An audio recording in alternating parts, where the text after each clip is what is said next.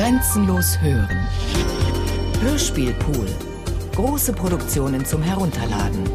Mehr Informationen unter www.bayern2.de.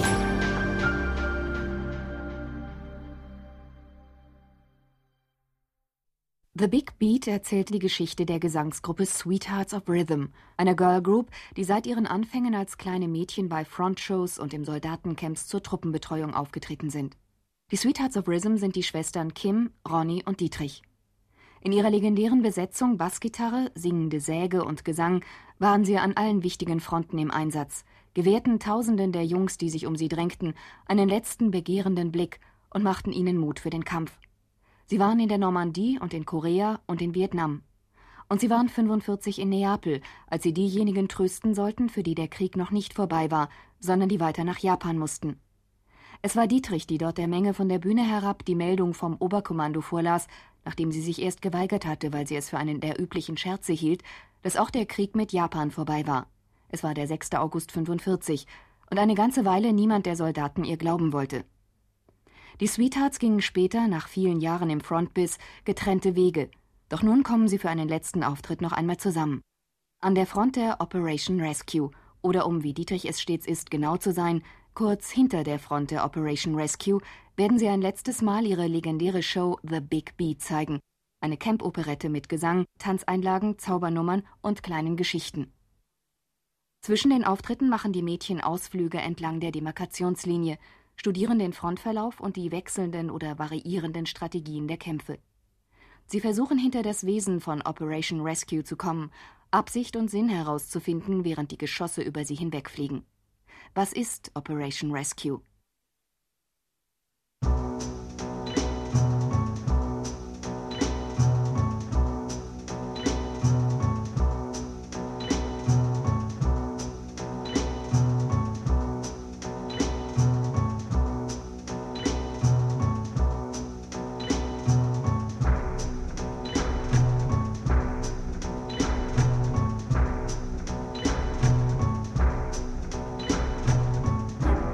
Ihre schwärzeste Stunde erlebten die Sweethearts, als ihre älteste Schwester Patsy, die vierte im Bunde, die bis dahin ihre Auftritte organisiert und all die kleinen und großen Probleme gemanagt hatte, bei einem Flugzeugabsturz ums Leben kam. Patsy hatte eine Abtreibung vornehmen müssen und wollte nun ihren drei Schwestern, die zu einer Reihe von Auftritten in Korea allein aufgebrochen waren, nachreisen. Bis heute konnten die Umstände des Unglücks nicht restlos geklärt werden. Und als Kim, Ronny und Dietrich nach langem Warten auf die überfällige kleine Maschine ihre schlimmsten Vorahnungen bestätigt bekamen, unterbrachen sie die Proben für die erste Show und fuhren zur Absturzstelle, ein kahles und vereistes Feld. Es musste die Maschine in der Luft zerrissen haben, was Vermutungen nahelegte, sie sei beschossen worden. Denn alles, was sie von Patsy auffinden konnten, war ihr rechter Arm mit einem Stück von der Schulter und ein Teil ihres Hinterkopfes. Dietrich erinnert sich, im Krieg stiegen die Besucherzahlen wieder rapide an. Die Leute steigerten sich in eine Art Rausch hinein. Überall herrschte ausgelassene Fröhlichkeit. Es wurde mehr Geld ausgegeben als je zuvor. Unsere Platten wurden Bestseller. Während der Depression war es ja schrecklich gewesen, wie Sie wissen. Aber jetzt reisten wir durchs ganze Land und füllten jeden Saal, jede Bühne bis auf den letzten Platz. Wir machten drei Shows pro Tag, später sogar fünf bis sechs. Aber keine von uns hat das gewollt, dass deswegen dieses Unglück mit Patsy passiert. Wir waren geschockt und ratlos. Die Sweethearts waren nicht nur geschockt und ratlos. Tatsächlich sollte sich der Tod der vierten Schwester als Wendepunkt ihrer rastlosen Karriere herausstellen. Unfähig über diesen Schicksalsschlag hinwegzukommen, absolvierten sie ihre Auftritte in Korea mehr schlecht als recht. Sie wirkten fahrig und zerstreut, versangen sich an bislang traumwandlerisch gemeisterten Stellen, vermasselten die Pointen ihrer ältesten Witze und waren nicht mehr in der Lage, den Anforderungen der Massen standzuhalten. Es war Kim, die ungewollt den Epilog auf das bisherige Bühnenleben der Gruppe sprach, als sie bei einem Auftritt, der sich als der letzte der Schwestern herausstellen sollte, nach einer missglückten Einlage ans Mikro trat. Es war die Nummer gewesen, bei der sie den linken Träger ihres Kleides reißen ließ, der sich dann in den Zähnen ihrer singenden Säge verfing, was später, während sie weiterspielte und so tat, als würde sie nichts merken, bei der Schlussattacke auf die Säge ihr Kleid in zwei Hälften teilte, worauf ein fleischfarbener Body sichtbar wurde. Die Gerüchte über diesen Höhepunkt waren ihnen stets vorausgeeilt. Dieses Mal hatte Kim vergessen, sich nach Patsys Beerdigung umzuziehen, und die Jungs fingen nun an, ihre Enttäuschung über den Auftritt Luft zu machen. Kim versuchte zu retten, was nicht zu retten war, und trat ans Mikrofon. Mein ganzes Leben lang, in jedem Hubschrauber, in dem ich saß, habe ich mich gefragt, ob Mädchen beim Flug über Feindgebiet sich auch auf ihre Helme setzen sollten, so wie die Jungs es tun. Ich meine, es ist höllisch laut in so einem Ding. Trotzdem der beste Ort, um zu überlegen. Und Dietrich redet mit sich selbst vor lauter Aufregung. Und Ronny singt im Schlaf. Und ich stelle mir diese Frage. Jemand von euch eine Antwort? Ich meine, ergibt das einen Sinn? Schon während sie sprach, hatte es ungute Bewegungen unter den Jungs gegeben. Sie hatten angefangen, sich hin und her zu schieben, als ob sie das Ende der Show ahnen würden und wüssten, dass dies der letzte Auftritt der Sweetheart sein wird. Und mit einem Mal brach die Hölle los. Hätte Dietrich nicht die ganze Zeit über ihre Augen geschlossen gehalten und den Hubschrauber herbeigewünscht, der sie bislang immer aus solchen Situationen gerettet hatte, die Geschichte wäre anders verlaufen. Doch so vermischte sich der Lärm, den die Jungs machten, mit dem rhythmischen Flapp-Flapp des Rotors, und die Mädchen entkamen glimpflich, obwohl sie die spärlichen Überreste von Patsy bei ihrer überstürzten Flucht zurücklassen mussten, was sich später als einer der Gründe für ihr Zerwürfnis herausstellen sollte. Die Sweethearts gingen für viele Jahre getrennte Wege.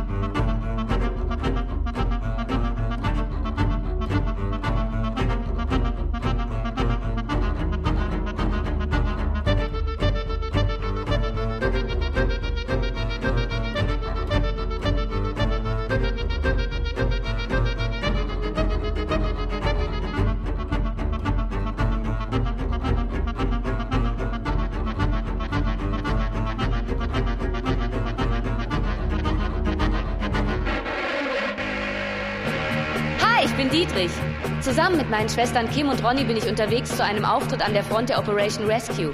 Wir sind die Sweethearts of Rhythm, eine Girl Group, beinahe so melodramatisch wie die Shangri-Las. In diesem Moment überfliegt unser Hubschrauber Feindgebiet. Kim denkt über eine alte Frage nach und Ronny schläft trotz des Lärms und singt im Traum. Und ich rede vor lauter Aufregung mit mir selbst. Genau genommen findet unsere Show hinter der Front der Operation Rescue statt, zum Soundtrack des Krieges in der Entfernung. Unsere Show ist so eine Art Camp-Operette mit Tanz und Gesang, die Bühne ein mit Gittern belegtes, brückenbildendes Fahrzeug inmitten eines Schutzringes von Panzern.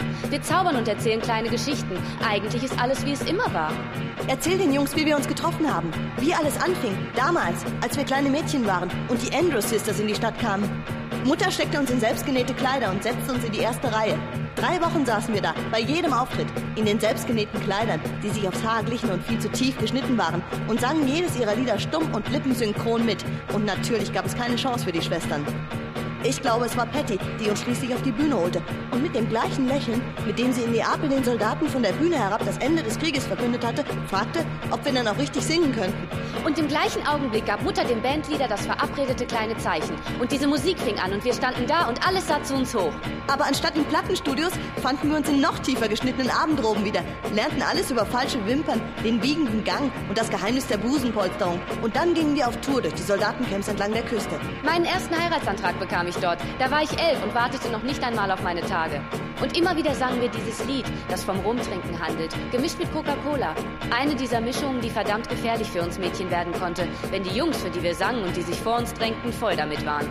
So abgefüllt, dass sie ihre Armyhosen und Kampfanzüge vollpisten, nur um keinen Moment unserer Show zu verpassen. Immer wenn ich später diese Musik hörte, in den Verpflegungszelten oder den Ballsälen, stieg mir dieser eigenartige Pissegeruch in die Nase, vermischt mit den Ausdünstungen von Rum und Cola, der sich dann mit der jeweils aktuellen Luft hinter der Front zusammentat. Vermengt mit dem, was da über den Lagern schwebte, ergaben diese Gerüche der Erinnerung eine schwindlig machende Mischung, die ich so schnell nicht mehr aus dem Kopf bekam. Damals beendeten wir unsere Shows mit dem gespielten Witz.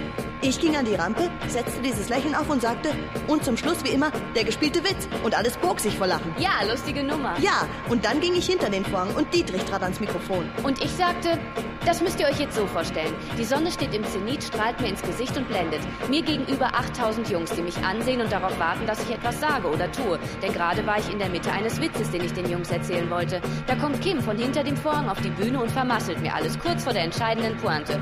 Natürlich bin ich stinksauer. Und 8000 warten auf meine Reaktion. Währenddessen bin ich neben ihr am Mikrofon und sage, dass ich dir eine Nachricht übergeben soll, damit du sie den Jungs vorliest. Weil das für sich ja noch nicht so richtig komisch ist, folgt jetzt ein Dialog über die Gesetze von Witzen und über Bühnenregeln. Und dass wir stets dafür bekannt waren, gerade letztere geradezu traumwandlerisch zu beherrschen, was alle an Kims Auftritt soeben studieren konnten. Das geht dann so weit, dass den meisten der Jungs nicht mehr klar ist, ob unser Streit noch zum gespielten Witz gehört oder nicht.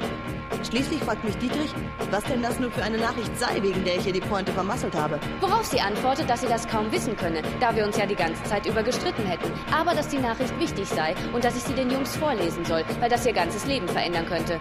Und dann sagst du noch, dass solch wichtige Dinge immer wichtiger als alle Bühnenregeln sein sollten. Das hätten wir uns ganz am Anfang mal geschworen. Und damit hast du recht. Ich erinnere mich an diesen Schwur. Ja, ich auch.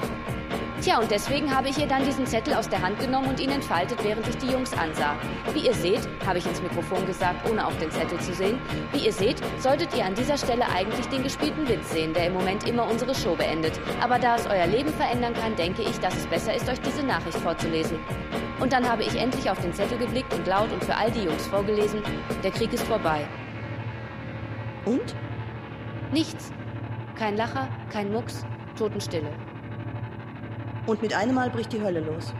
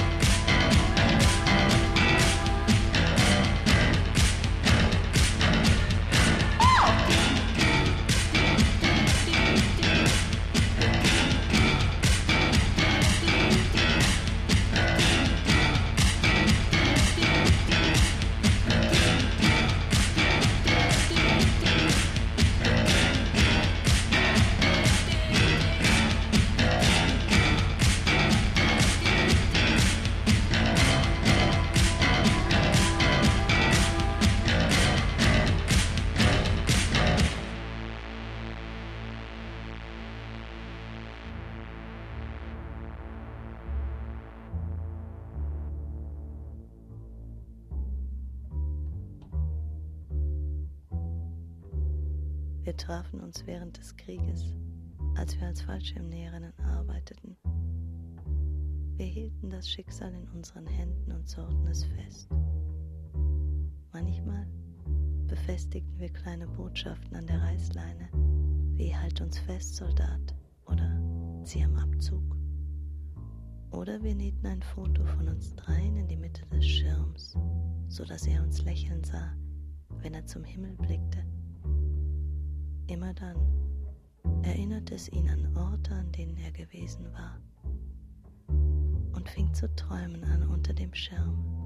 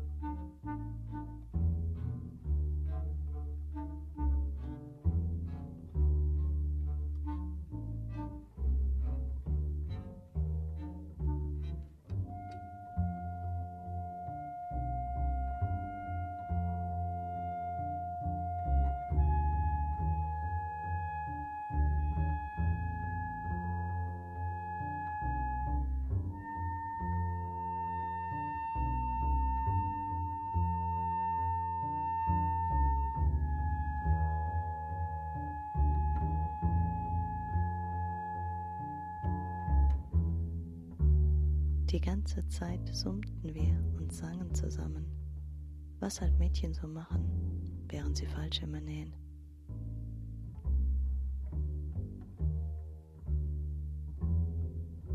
Und so kam es, dass Bob Hope uns singen hörte, während er für die Arbeiter, die zu alt waren, um eingezogen zu werden, seine Witze riss. Er sagte, Warum singt ihr Mädchen nur gegen den Schmerz in euren Fingerkuppen? Das ist wie eine Party, wo niemand da ist, für den man weinen kann. Keine von uns verstand das, aber wir hörten auf zu nähen und er bezahlte uns Tanzstunden und wir begannen den Tanz auszuarbeiten, der heute berühmt ist als Tanz der Luftwaffenhelferinnen an der Lagekarte.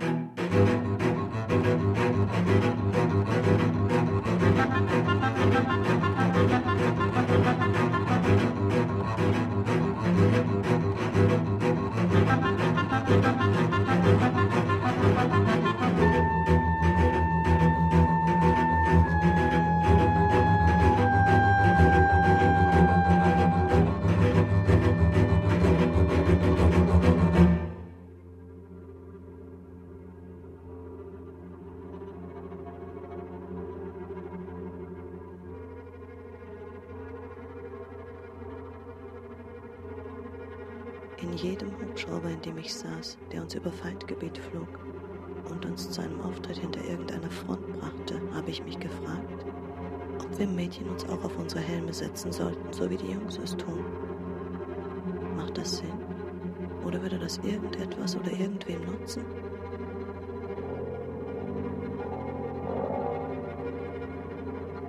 Ich meine, Patsy hat es nicht geholfen, weder das eine noch das andere. Sie hatte immer gesagt, denk nicht drüber nach, tu es oder tu es nicht. Und sie saß immer auf ihrem Helm. Als wir zur Unfallstelle kamen, hockte der Pilot noch aufrecht hinter seinen Instrumenten. Von der Maschine war kaum etwas übrig geblieben und ihm hatte es die Schädeldecke weggerissen. Es regnete die ganze Nacht und wir versuchten, den Rest von Patsy zu finden. Aus irgendwelchem Grund fiel der Kerl nicht um. Die Arme hingen seitlich herunter, die Augen waren weit aufgerissen und starrten in die Nacht, und das Wasser hatte sich in seiner Schädeldecke gesammelt. Wir saßen auf unseren Helmen und warteten auf den Suchtrupp, den man uns versprochen hatte. Dietrich fragte, ob wir ohne Patsy weitermachen könnten. Ich erinnere mich an das Geräusch des Regens. Es klang unecht und rauschte in meinen Ohren. Ich schnippte Korallenstückchen in die Schädeldecke. Immer wenn ich eins traf, spritzte es.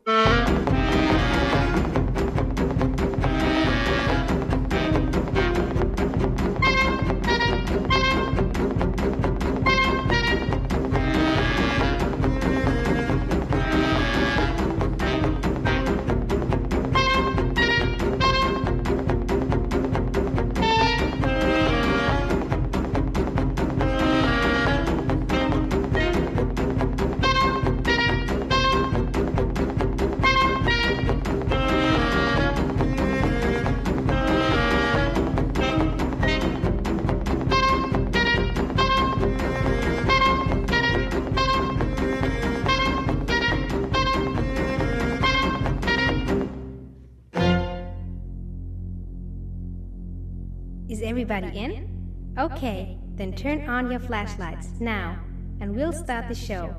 And just turn them off if you don't like it. But we're sure you won't, because otherwise we would vanish in the darkness. And would you go wild for someone you can't see? This is a song for everybody out there.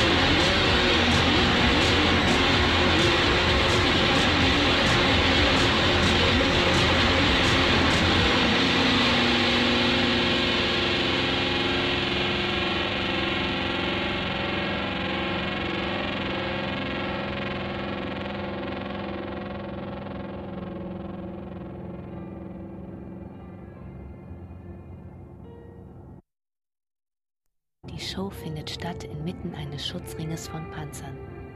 Der Strom fällt aus und Hunderte von Soldaten sorgen für Licht, indem sie ihre Taschenlampen auf die Sweethearts richten. Die schimmernden, umherwandernden Lichtstrahlen gleiten über sie, während ihre Stimmen durch die Dunkelheit dringen.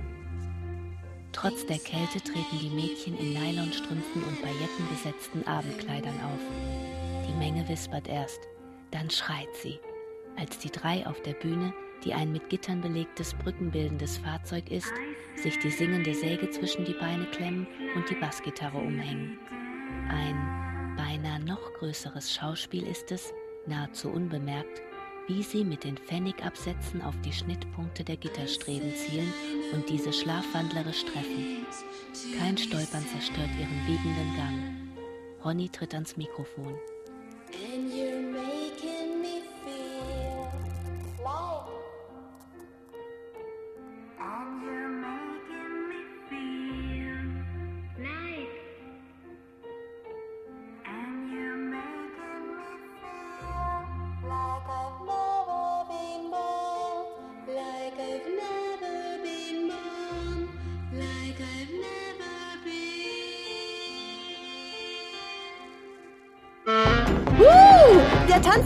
Luftwaffenhelferinnen an der Lagekarte. Ja!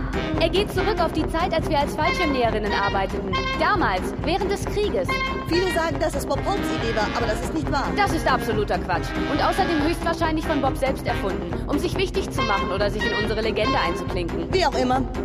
Er hatte uns singen gehört, während er seine Witze riss für die Arbeiter, die zu alt waren, um eingezogen zu werden.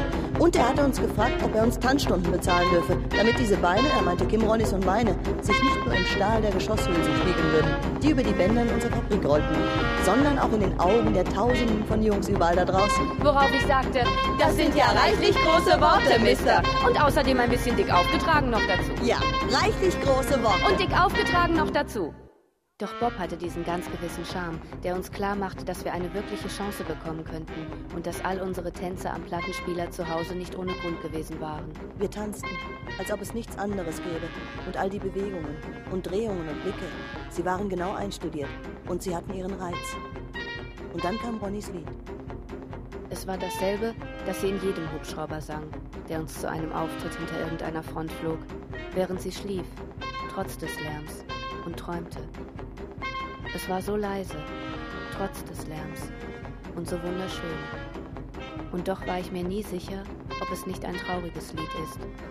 Ich meine, schließlich handelte es vom Verlassen und Verschwinden.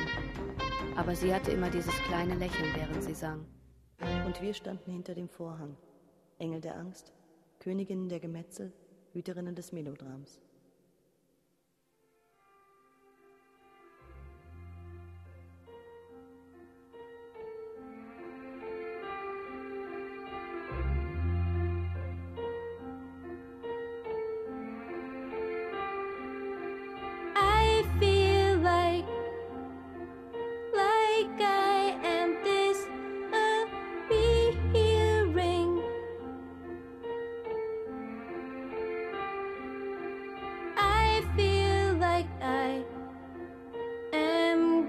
and smile.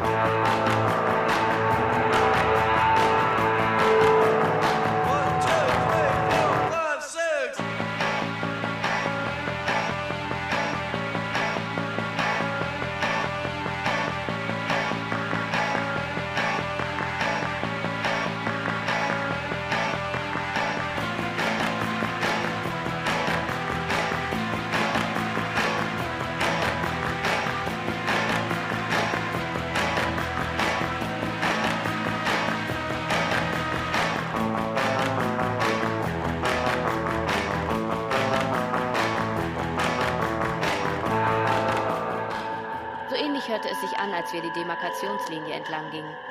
Natürlich hatten unsere Spaziergänge einen tieferen Grund und nicht den, den wir offiziell angaben. Wir besaßen die eine besondere Fähigkeit, die man zum Studieren des Grenzverlaufes benötigt, um die wahre Strategie hinter den Richtungen und Zielen der Geschosse zu entdecken. Ich meine diese kleine Gabe im Ohr, die einzelnen Schichten der Klänge, der Sounds und der Stimmen orten und ihren Wert und den Grund ihrer Anwesenheit bestimmen zu können. Um es anders zu sagen, wir hörten, dass nichts ohne Absicht da war und in unsere Köpfe dringen wollte. Und wir versuchten so, die Gefahr benennen zu können, die über unserer Show am Abend lag. Wir waren 16, als wir diese Fähigkeit entdeckten, am Plattenspieler, den ich gerade erst zum Geburtstag bekommen hatte. Kim studierte die Basslinien und Ronny schlug mit allem Möglichen auf die Sofakante auf der Suche nach dem Rhythmus. Und ich tanzte dazu und sang. One, two, three, four, five, six.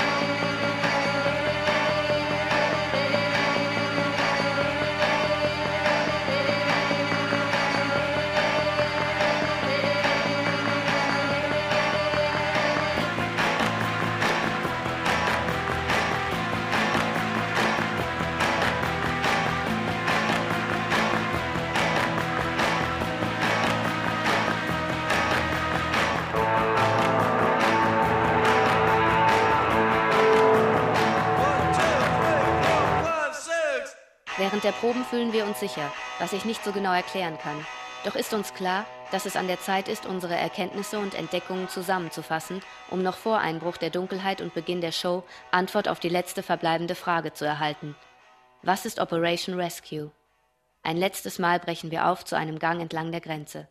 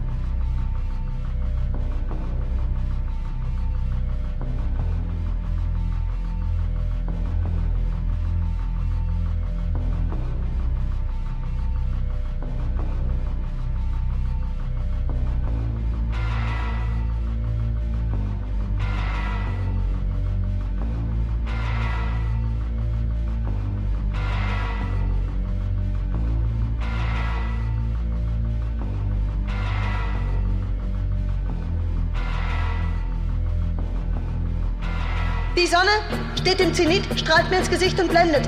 Mir gegenüber 8000 Jungs, die mich ansehen und darauf warten, dass ich etwas sage oder tue. Mein linker Träger ist gerissen, doch will ich nicht aufhören, meine Säge zu bearbeiten, denn so gut haben wir schon lange nicht mehr zusammengespielt. Fickt euch ins Knie, Säcke, denke ich, während ich lächle, was immer ein guter Weg ist, über kleinere Probleme hinwegzukommen. Bevor einer von euch an meiner Wäsche ist, ist der Hubschrauber hier und holt uns raus. Bislang haben wir das noch immer geschafft. Allerdings ist aber auch keiner von uns dreien jemals eine Titte rausgefallen vor 8000 Jungs, die nur darauf warten, dass das passiert. Und jetzt umso mehr, da der herunterhängende linke Träger sich ein ums andere Mal in den Zähnen der Säge verfängt. Vielleicht sollte ich ganz fest an den Hubschrauber glauben und an die Musik, die wir immer während der Flüge hören und die wir dann mit voller Lautstärke über die Außenlautsprecher schicken, wenn wir über irgendeinem Camp hinter irgendeiner Front einschweben. Die Sweetheart-Musik. Vielleicht sollte ich die Augen schließen und einfach glauben und hoffen. Wenn ich nicht wüsste, dass 8000 Jungs das Schicksal meines linken Trägers in ihren Händen halten, wäre die Dunkelheit ganz angenehm. Die Menge wispert erst, dann schreit sie, als die drei auf der Bühne, die ein mit Gittern belegtes brückenbildendes Fahrzeug ist, ihren Tanz beginnen, der heute berühmt ist als Tanz der Luftwaffenhelferinnen an der Lagekarte, die aus Testen des strategischen Büros assistieren. Wir tanzten, als ob es nichts anderes gäbe. Und all die Bewegungen und Drehungen und Blicke, sie hatten ihren Reiz. Und im Krieg stiegen die Besucherzahlen wieder rapide an. Die Leute steigerten sich in eine Art Rausch hinein. Überall herrschte ausgelassene Fröhlichkeit. Es wurde mehr Geld ausgegeben als je zuvor. Unsere Platten wurden Bestseller. Während der Depression war es ja schrecklich gewesen, wie Sie wissen. Aber jetzt reisten wir durchs ganze Land und füllten jeden Saal, jede Bühne bis auf den letzten Platz. Engel der Angst, Königinnen der Gemetzel, Hüterinnen des Melodrams, mit Texten alter Girlgroup-Songs über Begehren und Besitzen, Abhängigkeit und Schmerz, Tränen und Tod zum Soundtrack des Krieges in der Entfernung. Vielleicht sollte ich kurz die Klappe halten, um zu hören, ob ich schon unsere Musik höre.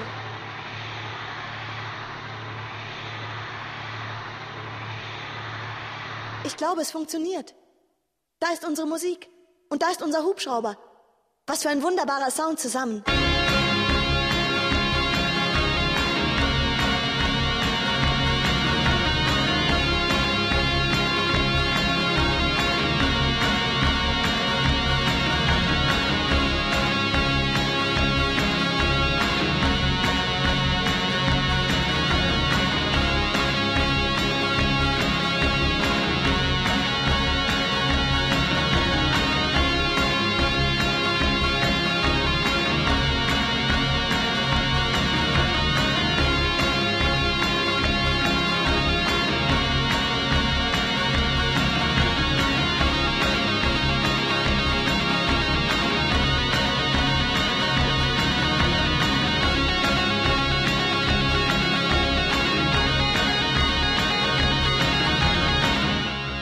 Ich habe die Augen wieder geöffnet. Aber ich glaube, es ist besser nicht nachzusehen, was meiner Titte unterdessen widerfahren ist. Vielleicht müsste ich ja noch dämlicher grinsen, wenn ich sehen würde, wo sie jetzt hängt. Auf jeden Fall kommt ungute Bewegung in diese unförmige Masse Jungs. Sie fangen an, sich hin und her zu schieben und ahnen wahrscheinlich das Ende unserer Show. Ronny macht die Schlussansage. Hi, ich bin Connie Francis. Nachdem ich in Filmen wie Where the Boys Are, Follow the Boys, Looking for Love und When the Boys Meet the Girls mitgespielt hatte und von der Beatwelle überrollt worden war, folgte ich den Jungs und sang für die Truppen in Vietnam. Ich sang alle meine Hits. Zurück in den USA und im Showgeschäft wurde ich das Opfer einer Vergewaltigung im Zimmer meines Motels nach einem Auftritt in einem Theater in der Nähe von New York. Ich denke, es ist interessant, dass die Tat nachher geschah. Nach dem Krieg, nach der Show, nach dem Auftritt. Die Jungs waren wieder in der Stadt und suchten nach der Liebe. Später verklagte ich das Hotel wegen Fahrlässigkeit und bekam angeblich eine Entschädigung von über drei Millionen Dollar. Für mehrere Jahre trat ich nicht mehr öffentlich auf.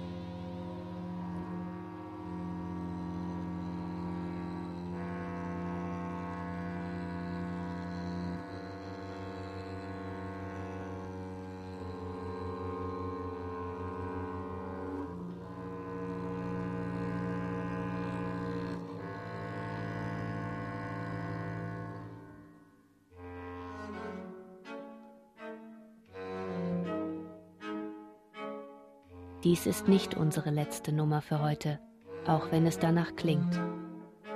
Dies ist das leise Lied, das bei keiner Show von uns fehlt. Wir haben es schon immer gespielt, von dem Tag an, als wir das erste Mal für euch gesungen haben. Es ist das Lied, bei dem jeder von euch an das denken soll, das er liebt und das er vermisst und wofür er schon immer gekämpft hat. Kim singt dieses Lied und ich habe Zeit, mich zu erinnern.